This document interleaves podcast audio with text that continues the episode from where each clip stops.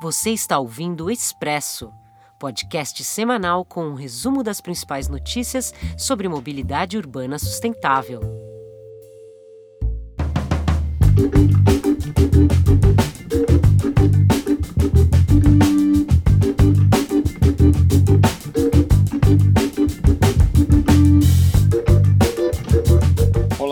Sou Marcos de Souza, editor do Mobilize Brasil, e esta é a edição número 38 do Expresso, o nosso podcast de informações sobre mobilidade urbana sustentável. Aqui ao meu lado, na zona norte de São Paulo, está a nossa redatora Regina Rocha, que abre a nossa pauta desta semana. Hoje vamos falar de teleféricos para o transporte urbano. Mas você vai perguntar, por que teleféricos?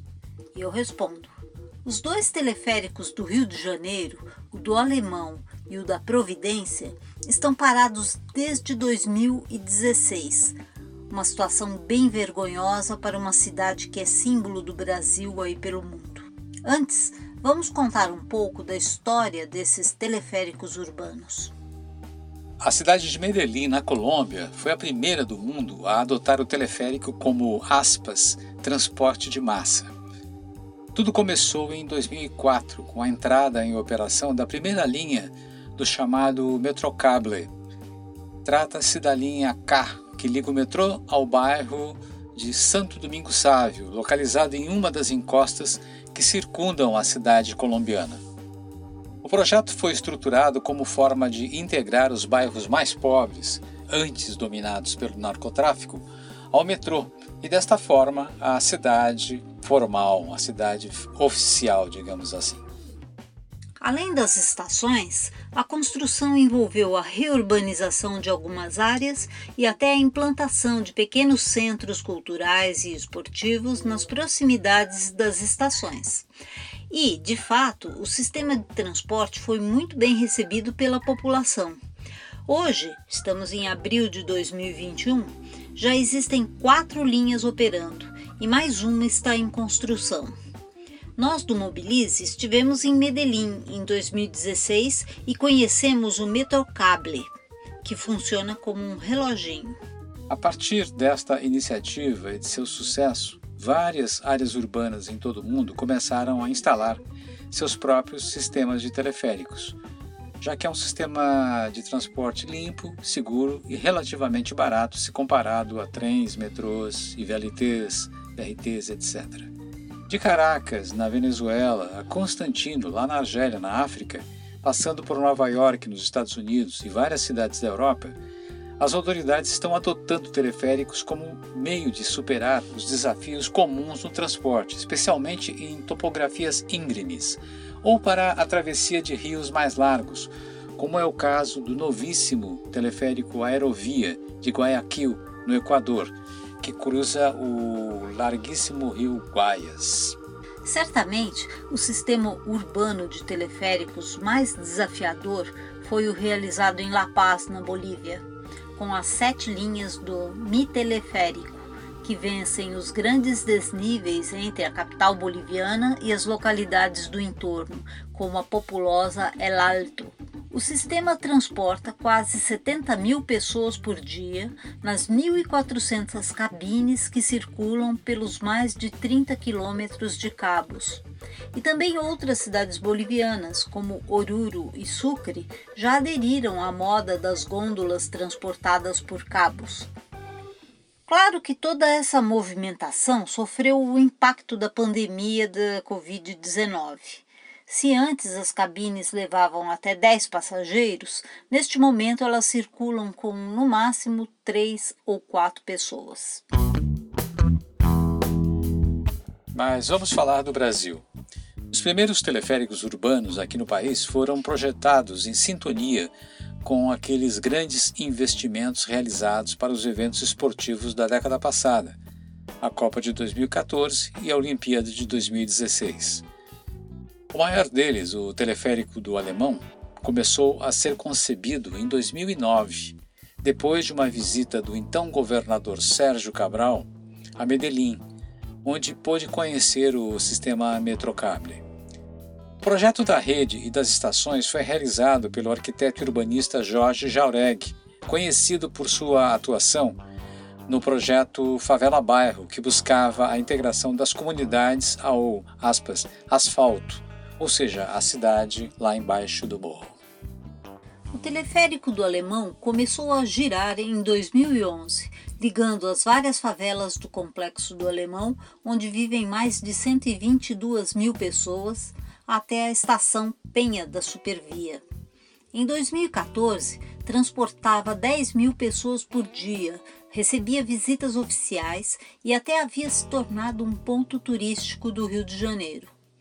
Outro sistema de cabos, o Teleférico da Providência, foi inaugurado em 2014, ligando o morro da primeira favela brasileira à região do projeto Porto Maravilha. Mas a alegria durou pouco. No ano de 2016, os dois teleféricos pararam. O alemão funcionou durante cinco anos, o da Providência, menos de dois anos. Mas por que parou? Na visão do professor Victor Andrade, coordenador do LabMob, Laboratório de Mobilidade da Universidade Federal do Rio de Janeiro, o teleférico foi um sucesso de público e desempenhou um papel muito importante na acessibilidade, sobretudo para pessoas com necessidades especiais, mas também na economia local e na oferta de serviços de transporte e de integração em áreas que eram historicamente carentes desses serviços. Andrade atribui a crise e a parada do sistema a problemas de gestão. Ele diz que faltou um planejamento capaz de garantir que o teleférico conseguisse se sustentar a longo prazo, principalmente em termos de manutenção. E, além disso, afirma o professor, há que considerar o contexto de transição entre o rio pré-Olimpíadas e o rio pós-Olimpíadas, e deixou a cidade e o estado do Rio de Janeiro bem menos prósperos e afetou todo esse legado da política de transportes no início da década, explicou o especialista. Outro especialista, o geógrafo e urbanista Jean Legru, coordenou um amplo trabalho de pesquisa no complexo do Alemão. Ele defende a reativação do teleférico, mas vê problemas na forma como o projeto foi desenvolvido. Legru fez uma comparação com o teleférico de Medellín, onde o processo foi realizado com ampla participação das comunidades e contemplou uma série de equipamentos sociais. Deu mais certo, né? O sistema de Medellín, que eu estou tomando como exemplo, por várias razões, né? É, uma delas é que eu acho está conectada ao metrô, né? O que não é o caso do teleférico do Complexo do Alemão é, que não contemplou uma conexão com o metrô, é, que teria sido factível em duas estações da linha 2, né? É, e uma outra razão, né, é, a gente viu que o, o, as estações do teleférico do Complexo Alemão se situam no topo né, de cinco morros. Em Medellín, as, estação, as estações se situam nas encostas, é, ou seja, há estações intermediárias entre as partes baixas e altas do morro, o que permite já contemplar né, gradativamente é, a população na encosta. Isso é uma grande diferença. Uma outra diferença em Medellín é que o teleférico se acompanhou de reformas e projetos culturais, sociais, educacionais, esportivos, urbanísticos, que contemplavam a população de uma forma um pouco mais honesta, vamos dizer, com uma renovação também dos espaços públicos, né? enquanto no Rio o teleférico apenas se acompanhou, na verdade, de uma polícia violenta, né? Bom, me parece que essa é uma diferença essencial, né? Que em Medellín o teleférico se insere numa política, numa dinâmica mais ampla de integração destas populações é, à cidade. Em Medellín se fez um investimento sete vezes maior do que a instalação do teleférico é, e também tem manutenção. É, em Medellín fizeram parques, bibliotecas, que são lugares que que também são frequentados por pessoas do asfalto, vamos dizer, né? Então, é, ele teve um pouco essa, essa função também. E, enfim, o, o, em Medellín, eu acho que o teleférico ele foi é, intensamente debatido pelas populações locais, pelas organizações é, comunitárias locais. No Rio de Janeiro, né, eles, pelo menos para o Complexo do Alemão, levaram um presidente de uma das associações com uma delegação do governo, eles foram para Medellín e esse presidente aceitou né, o teleférico em nome da, da, de, todas as comunidades né, e a população do, do complexo. Então, isso não, não, foi debatido. Então, sim, eu acho que sim, é, o teleférico é um sistema que pode funcionar para o Rio de Janeiro em determinados lugares, né, se for bem projetado, é, se for bem consertado com as populações, né, e se, se, se se inserir numa dinâmica mais ampla de melhorias sociais. E, pelo visto, o, o, projeto do Complexo do Alemão não foi bem projetado. Né? No dia 7 de fevereiro de 2019, um dos cabos se rompeu, né?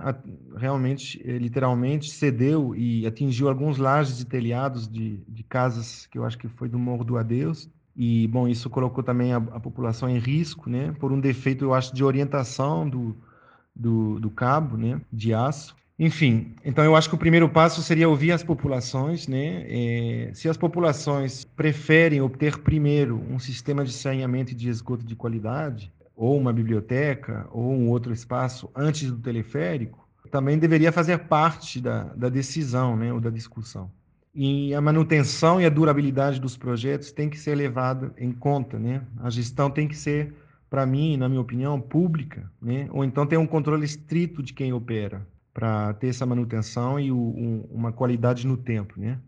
Então, eu acho que os governos têm que se preocupar com esta questão.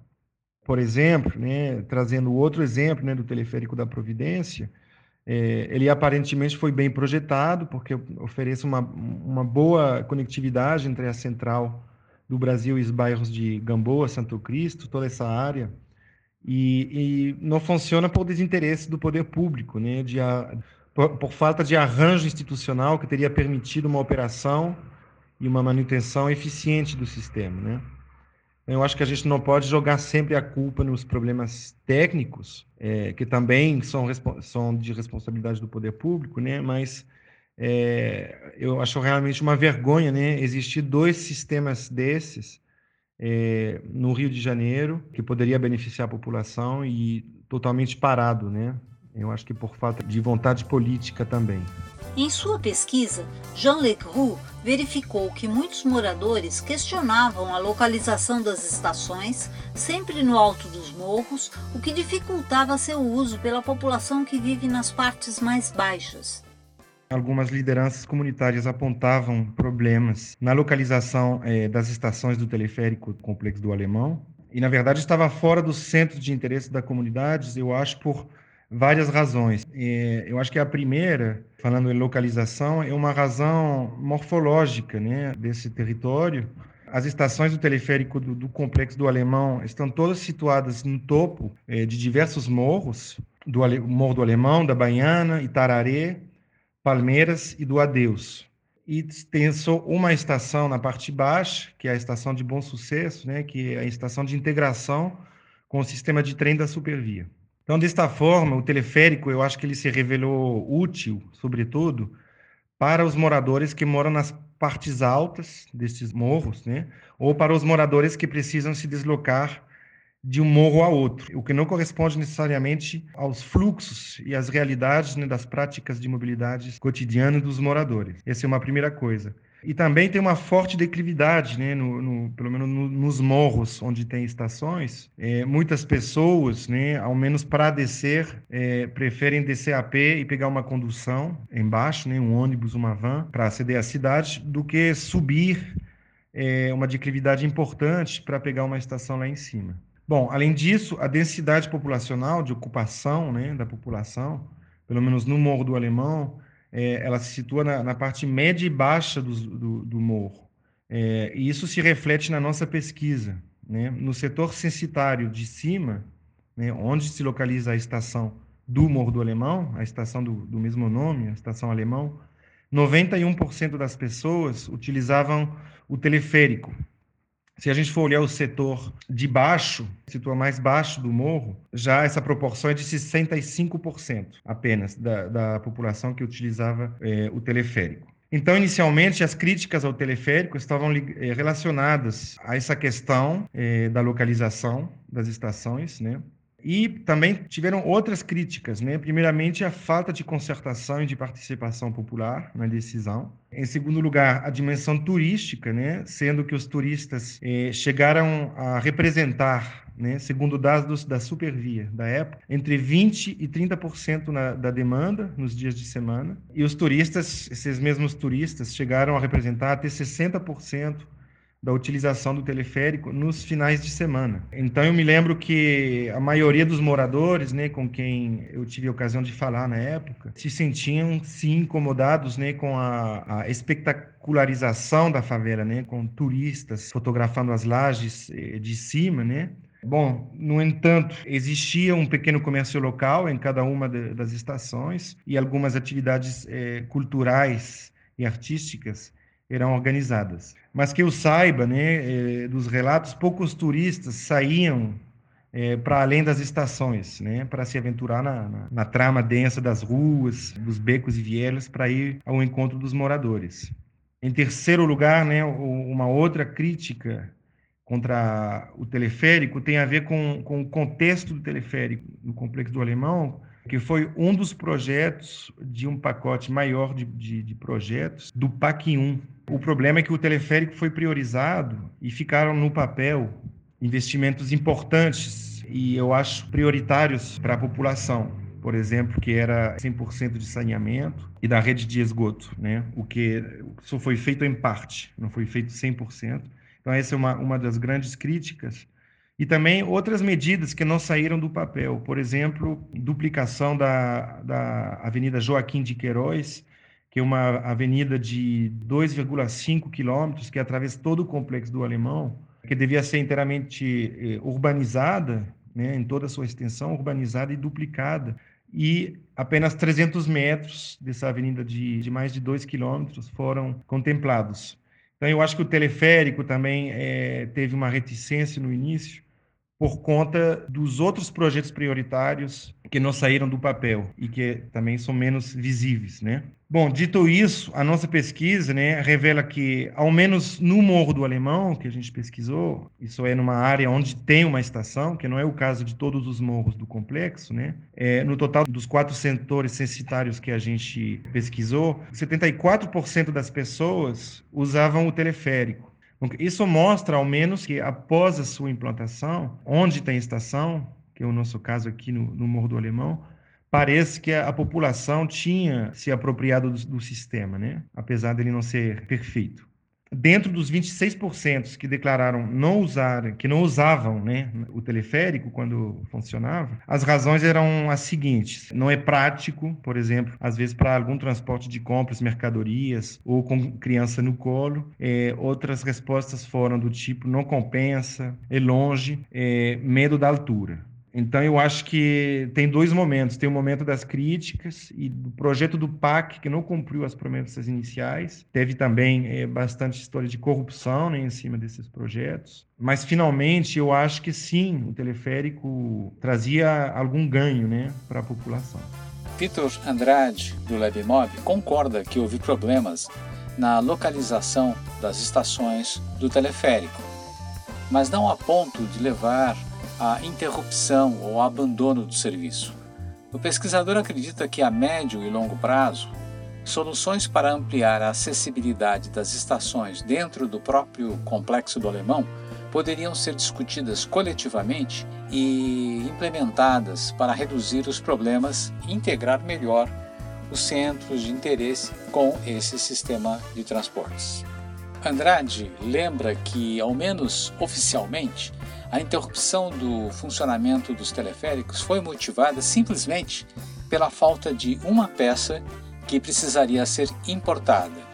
Isso teria parado todo o sistema.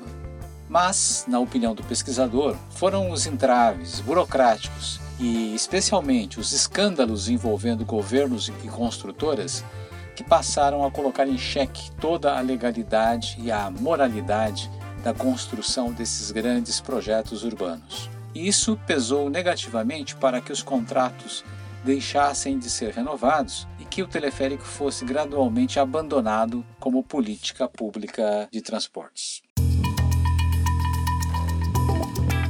Mas daí nós nos perguntamos Qual seria a rede de transportes ideal para atender aos bairros que hoje ocupam os morros cariocas? Victor Andrade acredita que a rede de transportes ideal seria aquela que proporciona o maior grau de autonomia a seus moradores e visitantes. Por exemplo, facilitar e dar dignidade ao caminhar, à mobilidade ativa. Ele defende que melhorar a acessibilidade, a caminhabilidade, deveria ser a opção principal mas sempre considerando que cada bairro tem a sua realidade e dinâmicas particulares.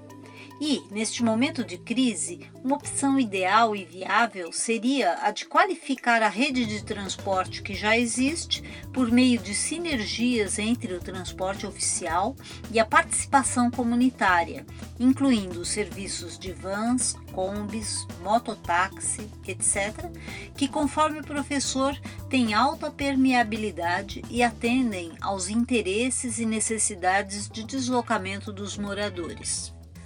O coordenador do LabMob completa e afirma que para os teleféricos do Alemão e da Providência seria estratégico reinvestir na infraestrutura, mesmo que estejam deteriorados com a ação do tempo e mesmo que impliquem custos e despesas altas. Ele diz, aspas, é uma infraestrutura que já existe é mais inteligente e seguro recuperá-los do que botá-los abaixo, especialmente porque esses locais já passaram por um impacto de vizinhança muito duro, com desapropriações de casas, quando essa infraestrutura foi implementada. Fecha aspas.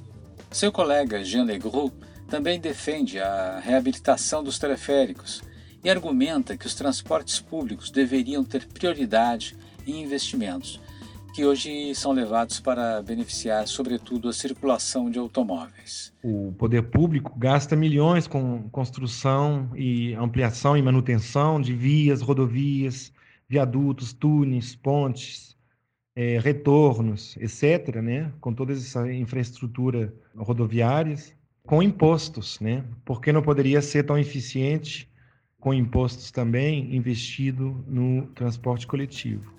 O urbanista entende que a operação deve ser assumida diretamente pelo poder público e sugere a integração tarifária com trens, metrô e outros modos de transporte para viabilizar a sustentação financeira do sistema. Ele também defende que a tarifa seja baixa ou zero para os moradores, mantendo-se uma tarifa mais alta para os turistas e visitantes de outras áreas com relação à questão das tarifas, idealmente eu acho que deveria né, é, ter uma integração tarifária que permitisse, por exemplo, com o mesmo ticket de transporte, né, em um intervalo, por exemplo, de duas horas, pegar, por exemplo, um teleférico, o trem e depois um, um ônibus. Né? Idealmente, sim, sou a favor do, da tarifa zero, né? O transporte coletivo é, deveria ser um direito dos cidadinos, né? e, portanto, um, um, um, investimento público, como é na saúde ou na educação, ou como deveria ser. E também, né, com relação ao teleférico em si, eu acho que o ideal é de graça para os moradores, né? Também poderia ser um preço acessível, sei lá, um real, e bem mais caro para turistas, por exemplo. Na nossa pesquisa, o custo né, é algo importante para os moradores do, do, do Morro do Alemão. 70% dos nossos eh, entrevistados na pesquisa ressaltaram que o custo é a razão principal de não se realizar um deslocamento desejado.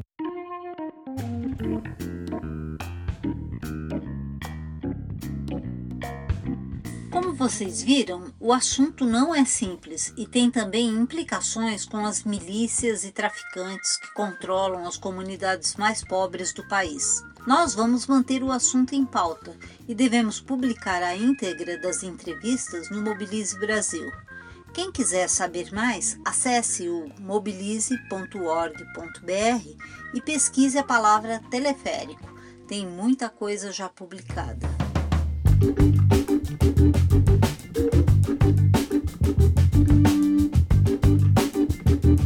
E você ouviu o Expresso, podcast semanal do Mobilize Brasil que conta com o apoio do Itaú, Unibanco e do Instituto Clima e Sociedade. O Expresso é produzido por Regina Rocha, Rick Ribeiro, Marília Hildebrand e por mim, Marcos de Souza, além da locução de Mariana Amaral, que fez a vinheta de abertura. Para saber mais, acesse o site mobilize.org.br.